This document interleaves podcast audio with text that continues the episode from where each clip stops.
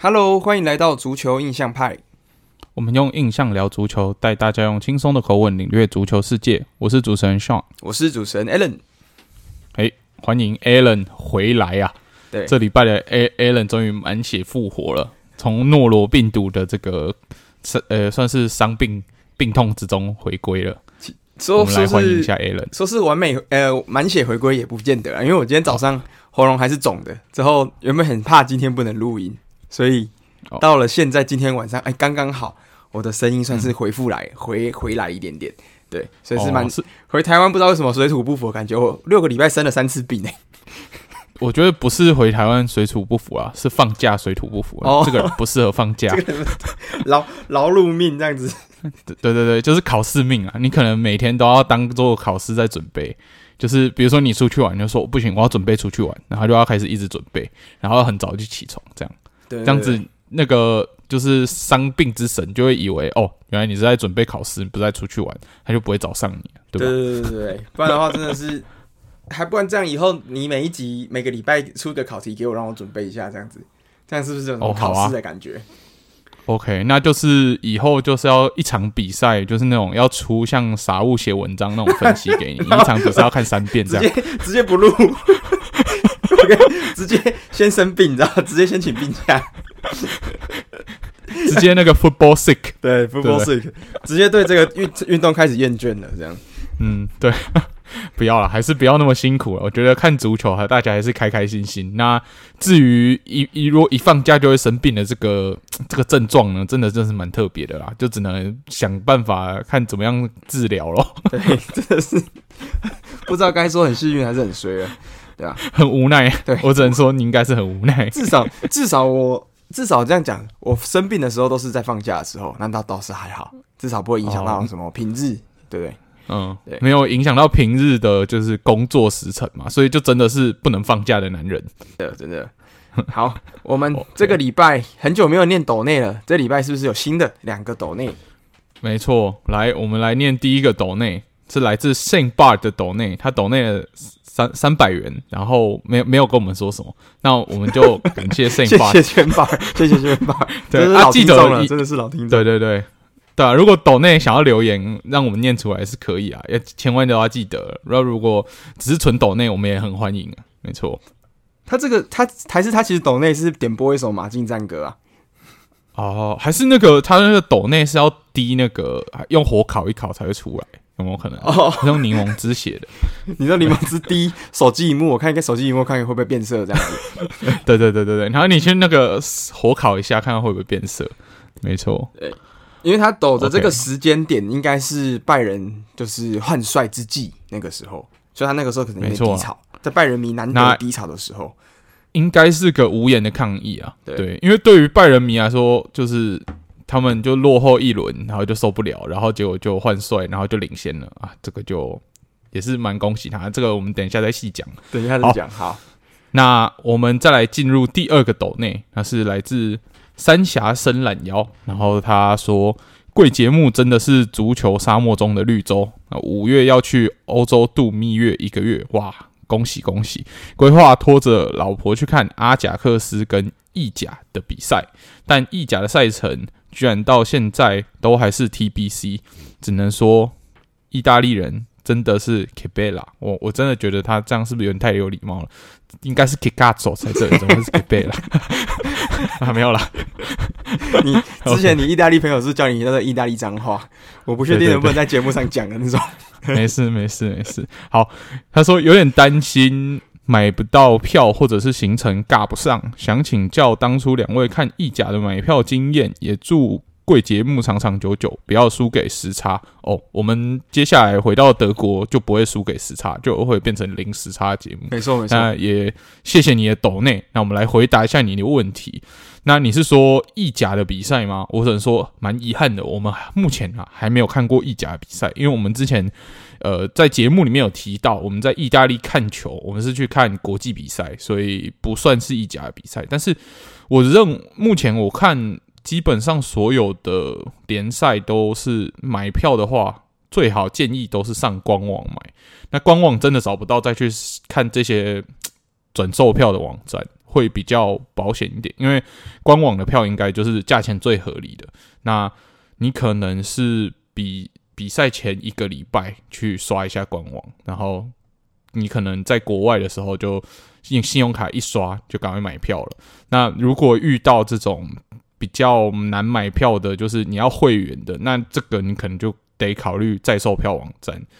对，嗯，五月的时候，尤文主场有一场是对 Lecce，五月四号没有啦，没有啦，他没有要去尤文呐。不要帮人家上车游玩。哎，他是不是说要去看意甲？他不是说要看哦，阿甲跟意甲，我看成阿甲跟尤文啊，没有没事。No no no no no，人家搞不好是国米还是米兰球迷，你这样帮他上车游文，他等下爆气。我觉得你看哦，如果他是要去意大利度蜜月，那你去意大利度蜜月，怎么可能不去某个城市？就基本上一定要去佛罗伦斯或者是 Verona 嘛，这两个地方，或是米兰，还有米兰这三个城市，还有罗马，哦对，罗马。那这里面呢，佛罗伦斯的票，我觉得相信，我相信不会太难买。那如果是 Verona，现在是意甲倒数第三名，绝对超好买。嗯、那、嗯、这个我觉得罗马这个在地的球迷比较死忠，这个可能会是稍微比较难买的一点点点的那种票。对，我觉得摩罗马米兰应该是最难买的了。对啦，但就尽量说，可能比赛前一个礼拜就去他官网刷刷看，那就会应该会有机会可以买到票。对啊。对，那拿玻璃的话，我是没有一直没有这个勇气提起来，呃、这个鼓起勇气去拿玻璃看球。拿玻璃的话，如果你是去度蜜月，要过的比较舒适、开心的行程，是建议先避开这个地方啊。对对对，因为你会看到很多 真实的意大利，就是不是大家想或者是你想要去欧洲，但体验非洲的感觉，那、啊、也可以去一下拿玻璃。对对对，你就会觉得哦，好像有非洲的感觉。对你，但是。拿玻璃的好处是食物很便宜，很好吃。嗯，不过度蜜月的话是建议先避开，等到之后想要去，比如说比较冒险性，然后走那种比较苦苦一点的游旅游的话再去会比较好一点。嗯，嗯对对，这是我们去意大利旅游过的一些心得，给你参考看看。嗯，对啊，那阿甲的话，荷甲还真的没看过哎、欸。对啊，但是荷甲的票，我之前听我朋友他住在阿姆斯特丹，他是说应该算是不难买啊，就是平常买都是有票。那除了几个，就是这些荷甲的强权强强对话的时候，可能会比较难买票。但如果是你要看阿甲对比较中下游的球队，那应该是没有问题的。哦，OK，那我来我们帮他看一下这个荷甲五月赛程啊。五月的话，主场应该是对到哎、欸，这个球队现在目前是联赛的第四名，这个阿克玛 AZ 阿克玛，那是五月五、嗯、月七号的时候。那另外是五月二十一号对上呃 Utrecht 在这个阿姆斯特丹附近的一个老城。那这一支球队目前是第七名，嗯、所以我觉得我感觉如果只要不要对上什么飞燕诺或是 PSV，应该是都还蛮好买的。我在想。对，对我我也是觉得是这样，所以应该是没有问题啊，买到票应该是没有问题。对对对对对对对对，对啊，那你看到这个，既然有老婆度蜜月的时候愿意陪你去看足球赛，这个老婆是难得。对对，要好好珍惜。你要想要这 祝你们幸福，很难找到有人，很难找到有老婆会跟你说，叫你去看足球赛。也可能有些女生对这个运动完全没有兴趣，对，所以这样的找到这个老婆真的是天上掉下来的。也希望说，你就借由带他去看现场，然后培养他看球的兴趣，搞不好他一看一试成主顾，对不对？然后以后反而是他拖着你去看球，这样也是很好的一个规划。或者是他，就是你陪他去看球啊，他陪你去看球，你陪他去米兰的这个 那个那个最有名的那个大道有没有？那个天花板那个一个拱廊有没有？就是艾曼纽二世吗？那个大那个地方有没有？艾曼纽二世拱廊。对，对，对，里面进去，他说进去里面随便一间消费就好，这每间超贵。我是觉得那个地方如果就是要度蜜月去的话，如果可以规划就避开的话，可以荷包少吃写一写。对，所以意大利有两个地方要避开，就是艾曼纽二世拱廊跟拿玻里是这样的意思。差不多，差不多。对，那个可以等其他时候再去。一个是太破，一个是太高级了。对对，然后要说旅行就是要留点遗憾，留给下次再去的机会。哦，OK，可以可以。嗯，OK OK，好啦，那也很谢谢这两位听众的抖内，嗯、那也希望说我们刚刚有回答到你的问题。嗯、那如果你还有。更多就是更细节问题想要问的话，你可以呃私讯我们的 IG，那我们看可以跟你讨论，给你一些资讯之类的。嗯，对，没错。好，OK，那我们就要进入我们本周的主题。那当然，我们就是还是一样，从足球新闻开始。那讲到足球新闻，我们最爱的换帅环节，哇，这个礼拜也是换得风起云涌、风生水起啊，好精彩啊！上个礼拜我们才讲拜仁换帅，哇，拜仁换完帅以后，其他球队就坐不住，哈，拜仁要换我也要换，对，开第一枪的竟然是英超的狐狸城。呃，觉得说，嗯，Brendan Rogers 已经不再适合我们了。那狐狸今年也是踢了一个蛮挣扎的赛季嘛，所以就在这里宣布，Brendan Rogers，你的任务就到这里结束了。所以房总下课，那可能他们接下来要找到跟 Brendan Rodgers 同样等级或是更高等级的教练，我觉得算难度蛮高的。那我觉得，既然已经决定说要就是换教练，那狐狸不如转个思路。学习一下这一季表现还到目前表现还不错的 Aston Villa，去请一个专门带中游球队，然后常常可以在中游球队有很好的表现的这种教练。你看 Aston Villa 请来 Unai Emery，嗯，是不是就天作之合？那首先 Aston Villa 已经认清自己。不在六大豪门之列，他算中游球队。嗯，那他请来了，完全就是这个带中游球队，常常都有好成绩。你看带 Villarreal、带 Sevilla 的时候都有很好的成绩，他反而带大巴黎的时候踢不出如预期的效果。那所以 Unai Emery 去 Aston Villa 这样就是天作之合。嗯、那我觉得狐狸也可以朝着这样的思路去前进。对，就是换的教练不一定要追求大牌名牌，而是去追求适合。他们球队的，那也是祝福狐狸城这个曾经创造英超奇迹夺冠赛季的这个球队，在本季真的目前还在降级区挣扎啦。那比赛越来越少，只剩下最后九轮，也是希望他们可以在换帅之后好好加油，脱离降级区。那如果真的看到这支球队降级的话，其实也会有点不舍，对不对？嗯，我我觉得这支球队应该是过去这。从五六七年来，我觉得是对英超球迷来讲最特别的一支球队吧。就是他真的不是说特别有钱，那但是他却是奇迹夺冠那支球队。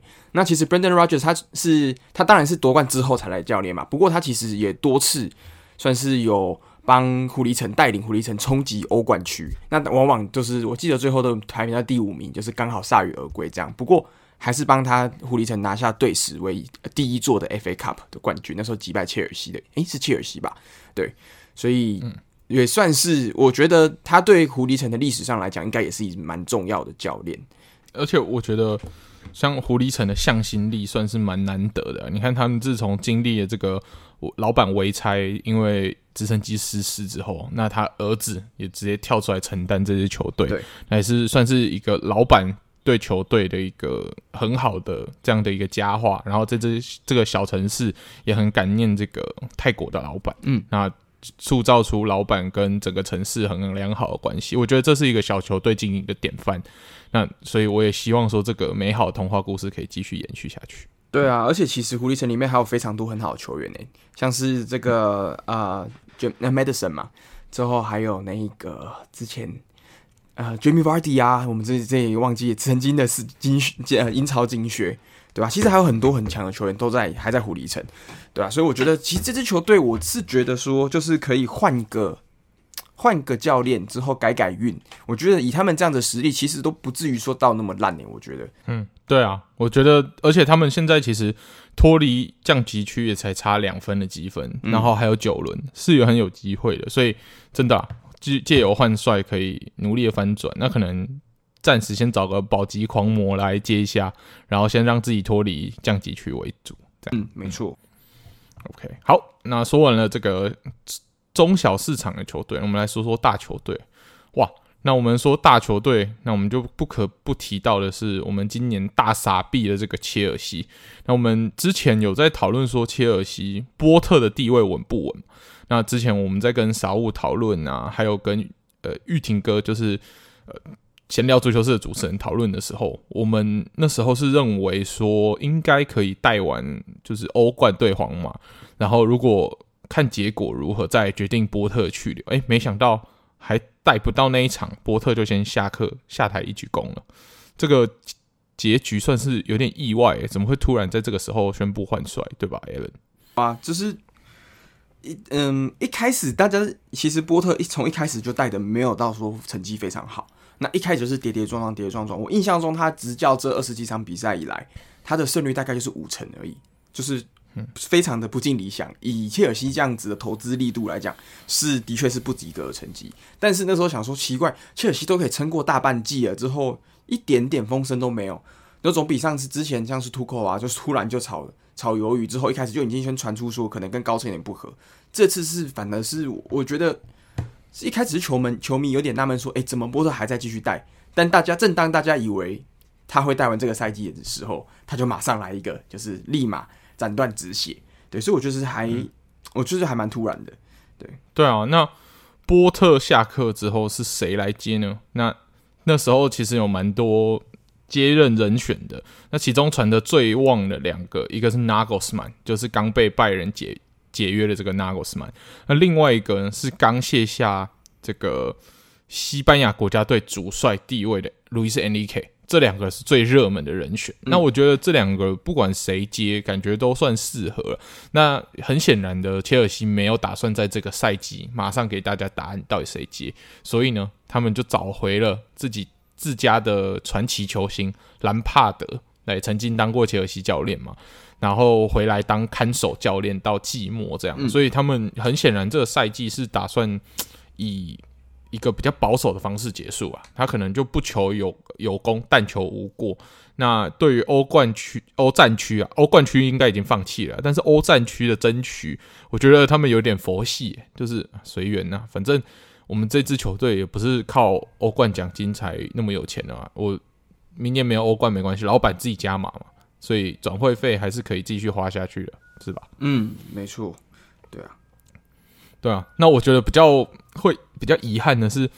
这么好的一群球员，明年可能很大几率没有欧冠可以踢，这个真的是蛮不胜唏嘘的。而且之前傻物也说，他们切尔西再怎么不济，至少要欧战吧。我都开始怀疑是不是他毒奶切尔西，让切尔西到现在啊，感觉离欧战越来越远。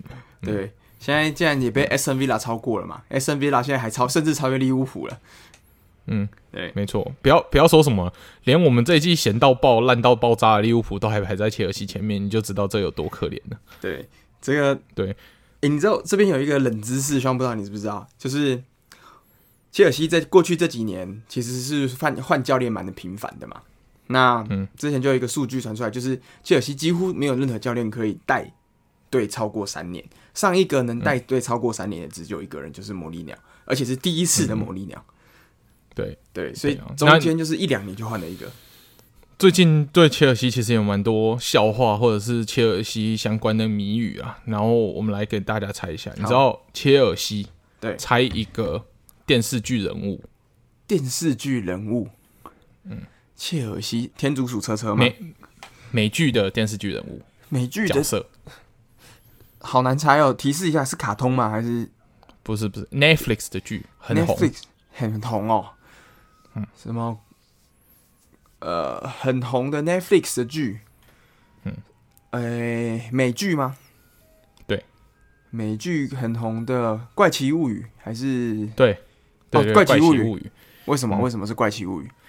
对，那你知道你知道是《怪奇物语》的谁吗？《怪奇物语》的谁？Eleven 吗？因为哦，Eleven Eleven，因为他们现在排在第十一名。哦 哦，就是问你第几名的时候哦，eleven 这样的意思。没错，没错，没错。现在就是切尔西啊。OK，OK，可以。OK，我我好啦，我之前看到有一个我觉得还蛮屌的冷知识，就是希望你知道坎坎特爸爸就是 N'Golo Kante，他最近几年是伤伤停停嘛。那嗯，他最近三次在切尔西主场出赛的教练都是不同的人。那对我有看到这个，好夸张哦。他上一次是托托马斯图克嘛？那最近一次，嗯、呃，前一次是这个波特，Pot 呃 Potter。然后上一次啊，上一次是这最近一次是他们的代理教练叫做 Bruno Sartor。那下一次呢？嗯、因为现在已经确定是兰帕德接任，那目前的坎特爸爸感觉好像也是算是伤愈了，所以他下一次主场应该也很有可能是兰帕德。也就是说，他四场主场的初赛就有四个总教练，我相信这应该也是破了足球界纪录了。对啊，真的是蛮蛮夸张的、啊。对，就是就是每次上来就发现奇怪，我怎么回到家又是另外一个人这样？对，但我也希望说，伯利虽然把一些美式运动的一些习惯，比如说签长约这种习惯引进了足球，嗯，但我也希望说，他把美式运动这个凡事遇到事情就开教练这个坏习惯，拜托不要带足足球。哎、欸，对，你看，因为切尔西现在需要的是一个。稳定的教练去建立一个体系，对，然后去配合这个教练的体系去做通盘的规划。那现在的切尔西让我看起来是一群没有规划的人在在买球员，我我都不知道他们在想什么，就是好像花了很多钱，但是花了这一些钱里面是乱无章法的，就一直在塞这个球员格子，然后塞了一堆球员在这个大名单里面，看起来很豪华，但是。嗯。就像是你玩这个 foot foot football，就是他们足球的这种就是操盘的游戏里面，你如果塞了这么多球员，他第一一定会有球员抱怨上场时间嘛，然后会想要离队等等的。你现在战绩不好，明年没有欧战踢。当战绩不好的时候，什么都会是个问题。那我觉得切尔西如果没有搞好的话，接下来可能慢慢的怪声啊什么出来，那就此这个豪华战舰就这样分崩离析也不是不可能。所以现在他们走在一个非常危险的边缘，这是他们非常要去小心跟注意的地方。对啊，嗯，而且你签长约之后，每个人都签长约被绑在切尔西，但是如果有些人。就一定这么多人，一定会有人是没有上场时间的嘛？那他如果又签那么长的约，嗯、是不是怪神就会出来了？对啊，嗯，那对啊，我所以就祝福咯。你不觉得他们球员既然都可以签长约，但是为什么教练这一点总是没办法持久？这是对啊，我觉得很特别一件事，就是大部分你看可以建立一个王朝的球队，像是我们讲以前的 Alex Ferguson 嘛，之后还有温格，甚至像是最近的 Guardiola，甚至是 Klopp。他们都是可以执教超过五年以上的，还有最近呃西蒙尼也是，就是他们这些球队有一个特色，就是他的教练执教都非常长，之后都就是长之后可以稳定的有一个风格的存在。而且其实很特别的球队，就是他们这么长换教练，可是其实他们拿的冠军也是不还是非常多诶。所以他们这个是我是觉得他们算是足球界特例。可是我觉得这样是不是就是因为过往的成功经验反而害了他们？就是以前都是这样换一换，然后就拿到冠军了。那我现在就是继续照着这个习惯下去做。那这样子，如果万一有一次开始没有效果，然后就走向失败的话，这对他们来说算蛮伤的啊。所以可能他们得试着去调整这样子。那下一个教练，你就是要谨慎的思考，那是不是要建立一个长期政权？那因为你找来名帅的话，通常名帅也是。非常有个性的，对，那可能跟这个很有也很有个性的老板伯利之间会有一些冲突。那我觉得接下来切尔西找教练，可能也要把这个因素考虑在里面。对，嗯，OK，对，的确。嗯、那你觉得切尔西目前台面上的人选有没有哪个人觉得是就是适合这一批年轻人的？你要我讲一个最迷因的吗？来，来。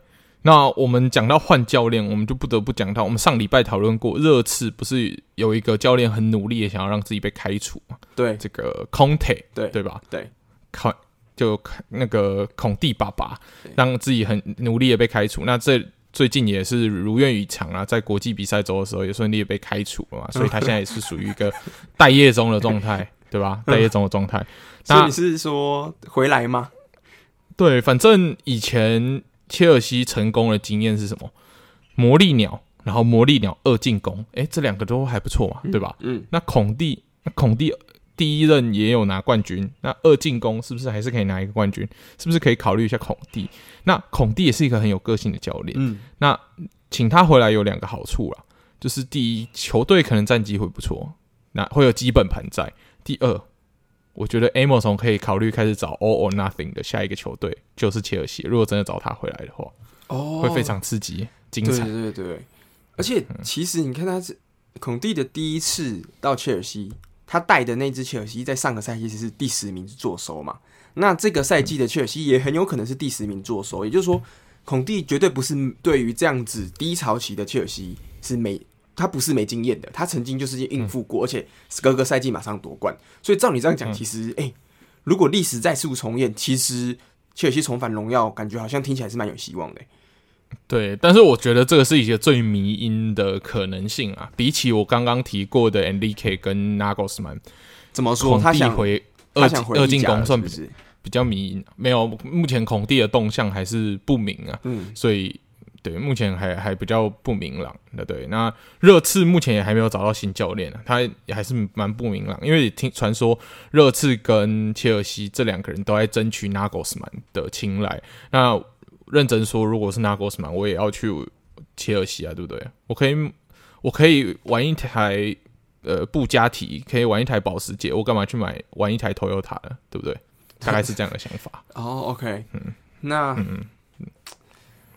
我我是觉得热刺也是很迷啦。你看，连续这几年都是请这么好的教练，但是往往都是不欢而散。的。那上次是呃魔力鸟决赛前被开除嘛，那这次是孔蒂带到一半之后，今年其实这个军容之壮盛，这个赛季砸了那么多钱之后，大家都觉得这个阵容太棒了，总好像可以冲冠的。但是诶，怎么又到赛季一半又就就没力了？之后整个好像团队之内的这个。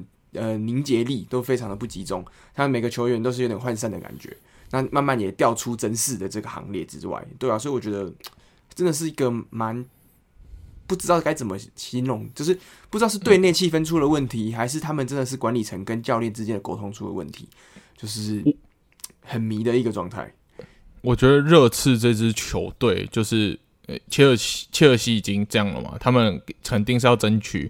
很有名的名角，那我觉得热刺可以走另外一个思路，因为毕竟热刺他对于财政纪律是一个非常重视的球队。讲好听一点是这样嘛，讲难听一点是很抠嘛。对，大家热热刺球迷也都很常骂他们的那个总他们的总经理 Levy 嘛。对，那 Le Levy 就是这样，他他重视财政纪律，重视球队的财政健康大于一切，所以常常会做出一些很抠的行为。那唯一一。少数在他很抠的行为下还存活下来，并且没有对球队出怪声的这一位教练，目前也还没有工作。这位教练是谁？曾经带入他们闯入欧冠决赛的 Pochettino。那 Pochettino 当初虽然离开是有一点不开心啦，那我是觉得说最近都有人可以就是大方的道歉了，我是觉得 Levy 也可以大方的道歉一下，请。Poch 跪着请 Pochettino 回来，那因为 Pochettino 当年他可是面对过 Levy 曾经一个转会窗没有给他转会球员这件事情，他都忍得下来了，没有出怪声，然后照样带出好成绩了。那这个时候的热刺是不是更应该把他请回来稳定军军心？然后再加上他跟球队的老大哥，不然 Harry Kane 也好，Loris 还有孙兴慜关系都很好，一回来。休息室也是完全可以压得住的。那这个对热刺来说算是最稳定跟最成熟的决定。嗯，我我也觉得，而且其实现在热刺，我觉得甚至那个阵容整整体来讲，整个板凳的厚度都比当年他带的那个热刺还要更强，就是比当年进欧冠决赛的热刺还要更强，对吧？所以这样子的球队，我觉得是时候让老朋友，而且真的是你看带热刺那么多年。就是他其实真的是熟悉热刺，而且知道说，在他的带领之下，曾经大家热刺迷是真的曾经是有办法摸到冠军奖杯的，就是有那个机会的。对，所以其实这让他回来试试看，我自己觉得蛮蛮 OK 的、就是而且他虽然也是待业蛮久，自从从 PSG 被开除掉之后，其实大家也陆陆续续在讲他到底什么时候回归五大联赛。对啊，嗯，对啊。那我觉得是祝福跟我们利物浦同为。Big Six 的成员的热刺跟切尔西，他们都可以在找教练的路上一路顺遂，那就顺利找到对的人。嗯，那目前我觉得我们利物浦唯一欣慰的是，教练的问题还不用担心啊。虽然整个球队的整体状况，不管是大大小小的细节，全部都需要担心。对，那至少教练这一点是不需要担心。对，这个是我们比起其他。也是状况不好的球队还好一点的地方，那就可能利物浦就得透过下一季的补强，看看有没有办法改善了。那我们反正这三队都一样烂，我们就抱在一起取暖好了。就是今天今年就看前面前三个在争前三就好了，这样子。对对对对，然后我们就是当天线宝宝，三只天线宝宝，这个下面看他们玩就好。对对对对。但是你哎、okay 欸，我我在网络上一直看到 rumor，就是说。我不知道是不是我们同文成太厚了，就是一直听到说利物浦老板好像明年下定决心要砸大钱，他们说哇，明年可能会投入巨资引进世界级的巨星球员。我想说，这个这样子给人家的期待太大，你知道，就是往往每年最后的这个转会窗都会有点让人失望。对，我是觉得他们一年砸一个巨星还是有可能的。你看，毕竟当年达尔文也是这这样凭空出现，对对吧？横空出世。对对对。那我觉得就观察吧。就老板，你废话不要那么多，你先把小贝买过来，再再再来放话 啊。小贝现在是你现在的立场是觉得 OK，再多特不用续约了，是不是？没有，多特也是很努力的想要续约，但是如果小贝是去利物浦，我是可以接受。那如果去皇马、曼城，那就先续约多特吧，拜托了。多特要给你一千五百万年薪呢，为什么不去呢？呃，对啊，的确。而且你每次在看到这个 Bellingham 跟 Henderson 啊，跟这个 Rob 呃那个 TAA 他们的感情这么好，你就觉得这个会让人家不禁有一种遐想，你知道吗？就是本来就自己人，会有一种不切实际的幻想。很嗨，很很期待某件事情发生，对，嗯，而而且像现在最近还有在传的是，呃，切尔西的前太子，嗯、就是梅森茂，现在变钱了吗？现在是钱了，是不是？对对对，他现在已经是钱了，因为他现在在球队地位不是非常稳固，啊，真的假的？也是在下就是之后的转会窗有可能会离队的名单之列哦，嗯，那他传的最凶的去处竟然是来利物浦，诶、欸，那如果真的来利物浦，芒宝。再加上我们的小贝贝宝啊，我们就中场的英格兰双宝诶，双宝连线多香啊，对不对？对，那这是我们的一个小幻想啊。至于能不能达成，只能说挑战很，就是挑战还很大啦。所以我们就慢慢的观察下去。其实我觉得这个应该钱至少 这两个人加起来应该两亿以上吧？没有，Mount 现在的价值应该没那么高，毕竟他自己。这一段时间的表现算比较低潮，他唯一的价值就是身为英格兰人。嗯，好，那说完了就是这些教练的异动，我们就来说一下就是跟比赛相关的吧。那比赛呢，我们就来阐述一下我们最近的这些精彩的联赛啊，回归之后的一些精彩战况。那只能说上个周末算是我人生的最低，算是最悲惨的周末之一吧。呃，也还是没有之一，是利物浦对利物浦没没赢，然后国米输球，多特输球，这个真的是蛮痛苦的。对，那我先从最痛苦的开始讲好了。多特哇，在这个 Bundesliga 的 Der Klassiker，我算是国家德比，然后我们那时候领先拜仁一分的积分。只要赢了，我们就非常有机会一路冲击冠军到季末。这样，那往往呢，多特最不让人意外的地方就是会让人家失望。对，我们对多特最不失望的地方就是他总是不停的让我失望。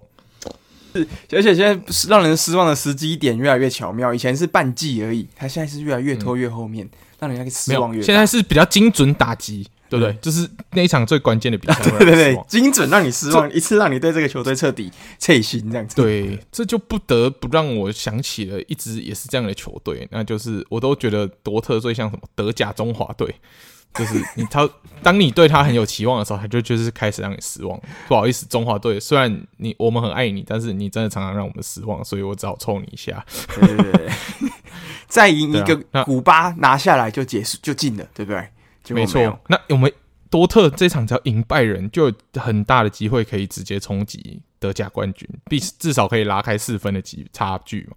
但这场比赛呢，哇，一开始就 Kobel 的失误，让整个多特的防线就踢得乱七八糟。那个失误真的是蛮超级低级，在这种高张度的比高张力的比赛，你应该是要很 focus 在每一球的处理上。要减少犯错，尤其是对上拜仁这种球队，你不能觉得说他刚换帅就会有不稳定。No，拜仁这支球队为什么可以连续拿十年的冠军？他十年内总是会有一些不稳定，但他最后总是可以拿冠军嘛？那这个稳定性就是摆在那边，你对他是完全容不得一点失误。我们上一场是怎么追平？就是这些失误减少到最最低，然后防守做到最好，那最后才有机会在。二比一的落后之下，最后追成二比二平手，把比赛就是带走一分这样子。那这场比赛完全不是啊，你一开始就先送人家一球，然后后面这样被连续狂轰滥炸，完全没有招架之力。在上半场这样子一球都没有都没有追回来的情况下，以三比零就进入了半场。那下半场又马上再变几。被被进一球，变成四比零之后，我们多特就陷入了绝望。那虽然比赛末段有追回两球，看起来让比赛看起来没有那么难看，但是毕竟在进入国际比赛时候之前的多特是大胜呃科隆，那拜仁是输给药厂，那其实气势本来是有差的。那多特竟然没有办法好好利用这样子的优势去。拿下这场比赛，我是觉得蛮可惜。那最可惜的点，还有我们在国际比赛中有一点小伤的 Nico Schlotterbeck，又在这场比赛可能因为算是就让他的这个伤没有好，他就想要急着复出踢国家德比的关系，让他的伤势加剧，他只好提前退场，所以他表现也不如预期，然后后防线就没有办法像之前这么稳固。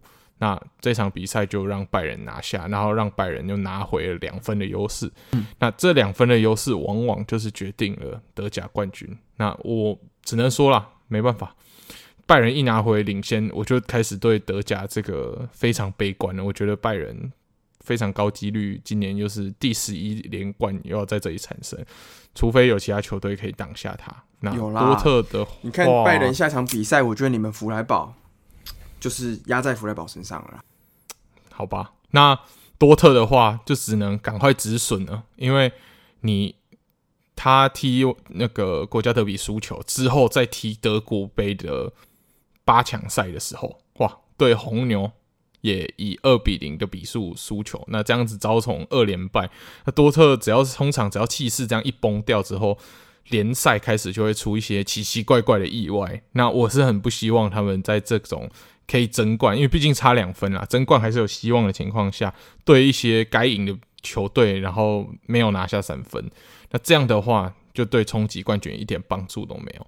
那拜仁的话，我只能说佛系啦，因为毕竟可以挡下拜仁的球队真的不多，嗯，顶多就是门兴，然后奥格斯堡今年有一场，然后可能状态好的法兰克福有机会，那状态好的红牛有机会。大概就这样子而已，其他球队要挡下拜仁几率实在是太低太低太低了，所以对吧、啊？那本周末拜仁会对上弗莱堡了，那不管怎么样，多特自己也得赢球，然后弗莱堡我也是为他们加油啊，可以希望他们在主场，在这个 Europa Park Stadium 可以迎战拜仁的时候，可以顺利的击败拜仁。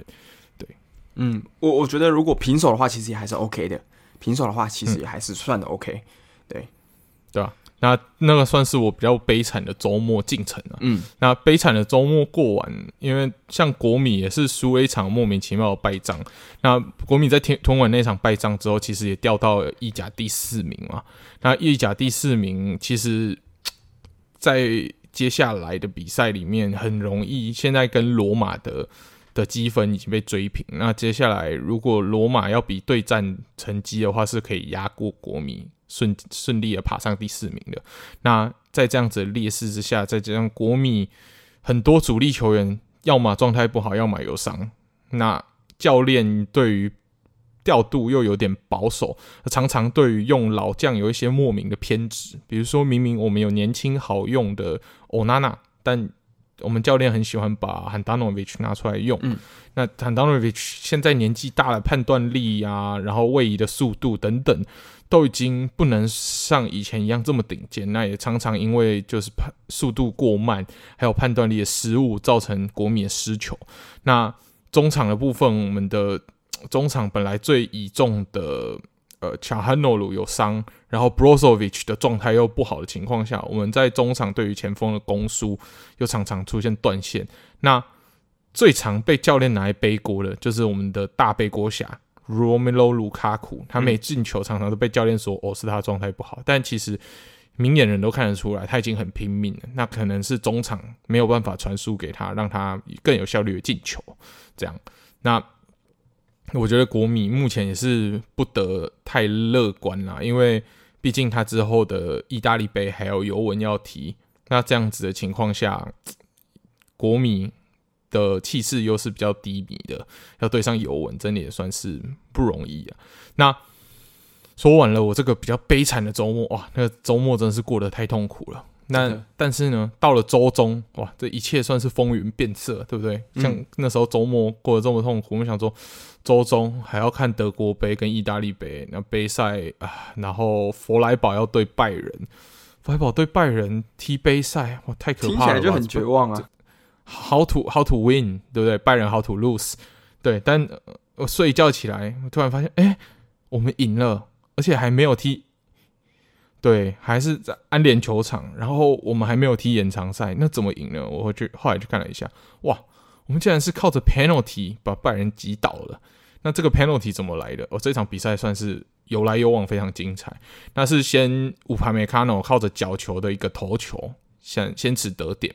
那在先取得点之后，我们都知道拜仁，我们看了这么多德甲比赛，只要让拜仁取得领先，最你要最小心的是。不要再让他进第二球，因为有第二球就有第三球，第三球就有第四球，这个就是拜仁最可怕的一波流攻势。那这一球掉了以后，诶，弗莱堡算是将士用命，所有的后卫都非常拼命，在一些很边缘的球都会极力的去拼抢。那在禁区左右的球，如果门将还反应不及，很多后卫都会先去解围成功。那我觉得就是因为这样的精神，才让我们得到了下一球反击的机会。那我们。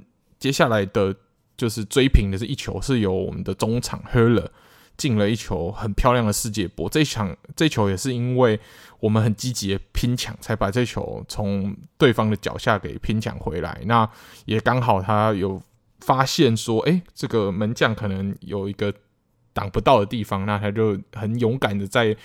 禁区外的射门，那这一球哇，杨松门也是拼尽全力，那无奈身高问题挡不到这一球。这一球如果是诺伊尔来挡，是有机会可以挡到，但杨松门就没有这个身高，所以就很可惜的挡不到。那在追平之后，这场比赛就陷入一个僵局。那最后其实，在加时，伤停加时，九十加五的时候，哇，这算蛮幸运的吧？我们的一个射门刚好贾马姆西亚拉跳起来的时候没有把手背后面，嗯、所以刚好就是呈呈现一个被迫打排球的情况。我我看他的样子不像是故意打排球啊，但手球就是手球嘛，不管你是不是故意的，也就真的打到手。那所以就在九十加五的时候，因为手球的关系被判了一个 penalty。那 penalty 主罚的是我们的。当家九号 h e f l e r 那他顺利的顶住了压力。哇，我们也知道说弗莱堡去年的呃德国杯决赛怎么输了，就是在最后踢 penalty 的时候没有顶住压力，所以在 penalty PK 大战的时候输掉了。那在这种大场面的时候，其实就很考验球员的大心脏。那 Höfler 是有把握住这个机会，踢进了这个关键的超前的罚球。那用罚球淘汰拜仁，哇！用你的咒语对付你的这个感觉真的是超爽的。那弗莱堡也顺利的晋级到四强，所以现在德国杯，我们刚刚有说多特被红牛淘汰嘛，那德国杯就呈呈现了一个三强一弱的状态，因为现在进入四强的球队有红牛、有法兰克福、有弗莱堡，那那一弱呢，就是斯图加特。那我是个人期望四强的抽，假设四强在抽签的话，我是想要看到是法兰踢红牛，然后另外一组是巴登符腾堡德比，那这样应该是蛮刺激的。而且就是就是如果这次真的要选的话，我觉得我还是会跟上次一样，就是在吃支持弗莱堡啦。就是嗯，毕毕竟之前我们那个时候看红牛跟弗莱堡的对决。我们那个时候是非常有点伤心的，就是既然弗莱堡最后已经拼到最后一比一，竟然进 PK 输掉嘛，对，我记得是。哦，嗯，那时候就觉得很伤心。但这次其实弗莱堡机会又来了，最大的整个德甲大魔王干掉，我相信这个士气上是加分的，对啊。所以只要如果可以抽到，就是像像刚刚说的这个你们巴登弗朗德比斯图加特，那另外一边法兰跟红牛两只很强的，现在先掉一只的话，那进决赛其实几率就大了。对啊，那弗莱堡去年已经是有进决赛的经验，嗯、今年啊，期待他们可以更进一步，进了决赛可以把冠军奖杯带回弗莱堡。我想要在弗莱堡参加这个冠军游行，拜托了。而且最近你不觉得拜仁真的是在德国被遇到这种黑白球队的都会被淘汰吗？他上次是遇到门兴嘛，啊，啊，这次是遇到弗莱堡，他只要看到黑白球队还开始害怕，就开始就开始慌掉。而且拜仁已经连续三年没有闯进德那个德国杯的决赛嘞，这对我们这个德甲迷来讲，这是一件非常可怕的事情。拜仁竟然不会进德国杯决赛。因为以前的拜仁都是吃饭睡觉拿德甲跟德国杯嘛，对啊。但现在竟然已经连续三年都没有办法挑战德国杯决赛，这个对德甲来说算是好事啊！因为你都已经每年都看他们拿个德甲冠军了，你德国杯还要再看他们拿，不是不是太无聊了？好，那我们说完了德国杯，那我们来说一下意大利杯好了。那意大利杯的话呢，这是国米的意大利杯比较特别，它四强要踢两场。所以国米要对上尤文的第一回合，在尤文的主场进行。那这场比赛呢，最呃算最戏剧化的一点，也算是最后国米其实落后了一整场，但是最后靠着卢卡库的 penalty 才把这个比赛追平。那在对方主场可以追平比赛的话，我是觉得嗯，这意义蛮重大的啦。但这场比赛比较。戏剧性的是，在卢卡库进了这颗罚球之后，他其实做了一个他蛮象征性的庆祝动作，就是他喜欢就是比，比叫人球迷安静，还是等于是想要叫尤文球迷安静这样。那卢卡库就比了这个动作以后，尤文球迷就非常的不爽，觉得被羞辱，所以就用这种种族歧视性的言语，算是叫骂回去，然后也引发了 Cuadrado 跟卢卡库的冲突。这样，那卢卡库就觉得说：“哦，我平常国家队也在做这庆祝啊，都没有人骂我，那为什么我在都就是都灵球场做这件事情，你们就用这样的言语羞辱我？这个是非常不对的吧？”嗯、那由于这样的争吵，那裁判就。等于是介入这样，那介入之后呢，他就判了卢卡库再一张黄牌。那卢卡库在之前比赛的时候已经领到一张黄牌，他等于两黄换一红，就下一场就确定不能出赛。那 Cuadrado 最后也是领到一张红牌啦，他也是因为冲突的关系领到一张红牌。那我们的门将 Handanovic 也是因为在冲冲冲突之中的其中一员也领到一张红牌，所以下一场。意大利杯第二回合，就卢卡库跟 Cuadrado 还有 Handanovic 都不能出赛。那卢卡库的这个出赛问题，目前呢是蛮多人跳出来帮他声援，说哦，他如果是因为种族歧视问题卷入了这个纷争，那然后被判红牌的话，这对他来说是不是有点不公平？因为他是受害者啊，嗯、怎么可以因为这样子就？下一场不能上场，那这样子是对他不公平。嗯、所以，至于这个黄牌会不会被撤销，然后让他下一场可以上场，这个还有待观察。那至于 Quadrado 跟 Handanovic 就确定不能上场。那 Handanovic 被禁赛，其实对于国米。算是一个利多，因为我们这我们刚刚有说嘛，我们的教练因萨基超级喜欢用老将，那汉道洛维奇就是一个非常不好的例子，就是用老将，但是老将的状态明显已经不在巅峰了，然后还是坚持要用他，只是盲目的迷信他的经验，而不去用其实实力更好的欧娜娜，这一点常常让国米球迷伤透脑筋，还有匪夷所思。那透过这个红牌，是不是就只能强迫因萨基启用欧娜娜？那在第二回合回到主场，可以发挥更好的优势。那这一点来说，我是蛮乐观其成的。就是他强制换门将，就是限制你一定要换那个比较年轻、比较潜力的那个，你就不能一直用你的爱将。这样对对对对对对对。那可是，如果卢卡库被禁赛，那是不是泽科就要搭配马蒂内斯？哦，对。泽科就要配马蒂内斯，那泽科也算是另外一个爱用、一直用的老将。嗯，那泽科其实还是可以用，但是他状态已经没有像以前这么猛。那你明明有卢卡库可以用的时候，又常常爱用哲科，这也是因萨基为人诟病的一点。那常常让卢卡库透过替补上场，然后去要求他马上上场就要进球，这一点其实对他来说蛮不公平的。那常常把没有进球的问题又怪罪于他，这一点。我是必须帮卢卡库叫个屈的，嗯，也是帽子戏法嘛，嗯、那才慢慢就是正式跟世界宣告说卢卡库回来了。那其实你看到、哦、他从去年世界杯那个时候伤伤出之后，被大家骂骂骂到现在也是骂了快半年，所以我觉得其实真的是卢卡库是需要就是他目前已经真的是正在复苏之中了。那很可惜遇到这些红牌，所以就我是觉得蛮可惜。如果因为这样断掉的话，嗯、对吧？那希希望是卢卡库如果最后可以上诉成功的话，那就希望他第二轮对尤文的比赛可以继续进球，然后顺利的淘汰尤文。嗯嗯，好，没错。那这就是我们我在周中比较开心的部分了。那至于有一场比赛，其实也没有很重要啊。就是有人问说，切尔西对利鸟算不算我们印象派德比？因为我们都知道说，我跟 Alan 是切呃利物浦球迷，然后傻物算是类切尔西球迷。他虽然算切尔西球迷，但没有像他对马竞这么爱这样。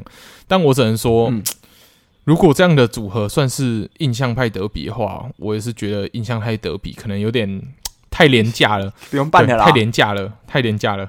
哇，烂比赛不要看，因为如果有常常这几年有在看英超的都知道，只要看到切尔西对利物浦这样比赛，基本上可以不要看。你生命有更美好的九十，就是你的九十分钟可以拿来做更美好的事情，甚至有时候要到一百二十分钟，哇，你的生命有太多。更美好的事情可以去做，不一定要把时间放在利物浦对切尔西身上，因为往往这场比赛都不会有什么样太实质性结果。利物浦跟切尔西最近六场比赛全部都平手作收，诶、嗯，因为他们四场联赛都零比零嘛，那两场杯赛也都是平手，最后才踢到 PK，、嗯、所以也是平手的意思。所以真的是，如果是基本上在下一次的切尔西对上利物浦，我也是不会看。嗯等到是他们破蛋了，或者是终于比出一个胜负了，不管是赢也好，切尔西赢也好，那我之后的下一场比赛我才会回来看，不然基本上这场比赛我都会把我自己的时间省下来。对啊，没错，因为你看很多，其实像很多利物浦的啊写手啊，他们在讲完这样看完这场比赛都说，嗯，感觉好像是没有什么好评的。对，就是唯一要评的应该是这个在比赛之中中段有这个我们的队长 Henderson 跟 Alisson Becker 在比赛中好像有一些蛮激烈的语言交换。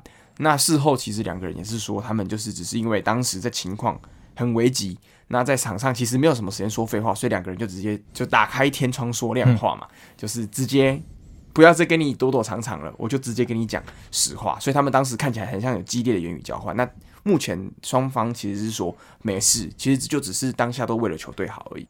就算是球迷那个时候比较。新的一点说起，哎、欸，会不会又有点像是当时这个孙兴敏跟洛黎这样子，然后吵到休息室还在那边翻翻桌的那种感觉？嗯、对对对，那应该目前看起来是还好。嗯、好，没错，对啊。好了，那以上就是我们本周比较重要的赛事跟足球新闻分析嘛。对，没错。这个之后回到德国之后，我们的时差就比较正常一点，应该看的，应该说可以看的足球比赛就会更多了。嗯、对啊。没错，好，那以上就是我们本周的节目喽。那我们之后会有更精彩的赛事，还有更多足球新闻，还会继续跟大家分享。好，那我们就下个礼拜再见喽，拜拜。好，拜拜。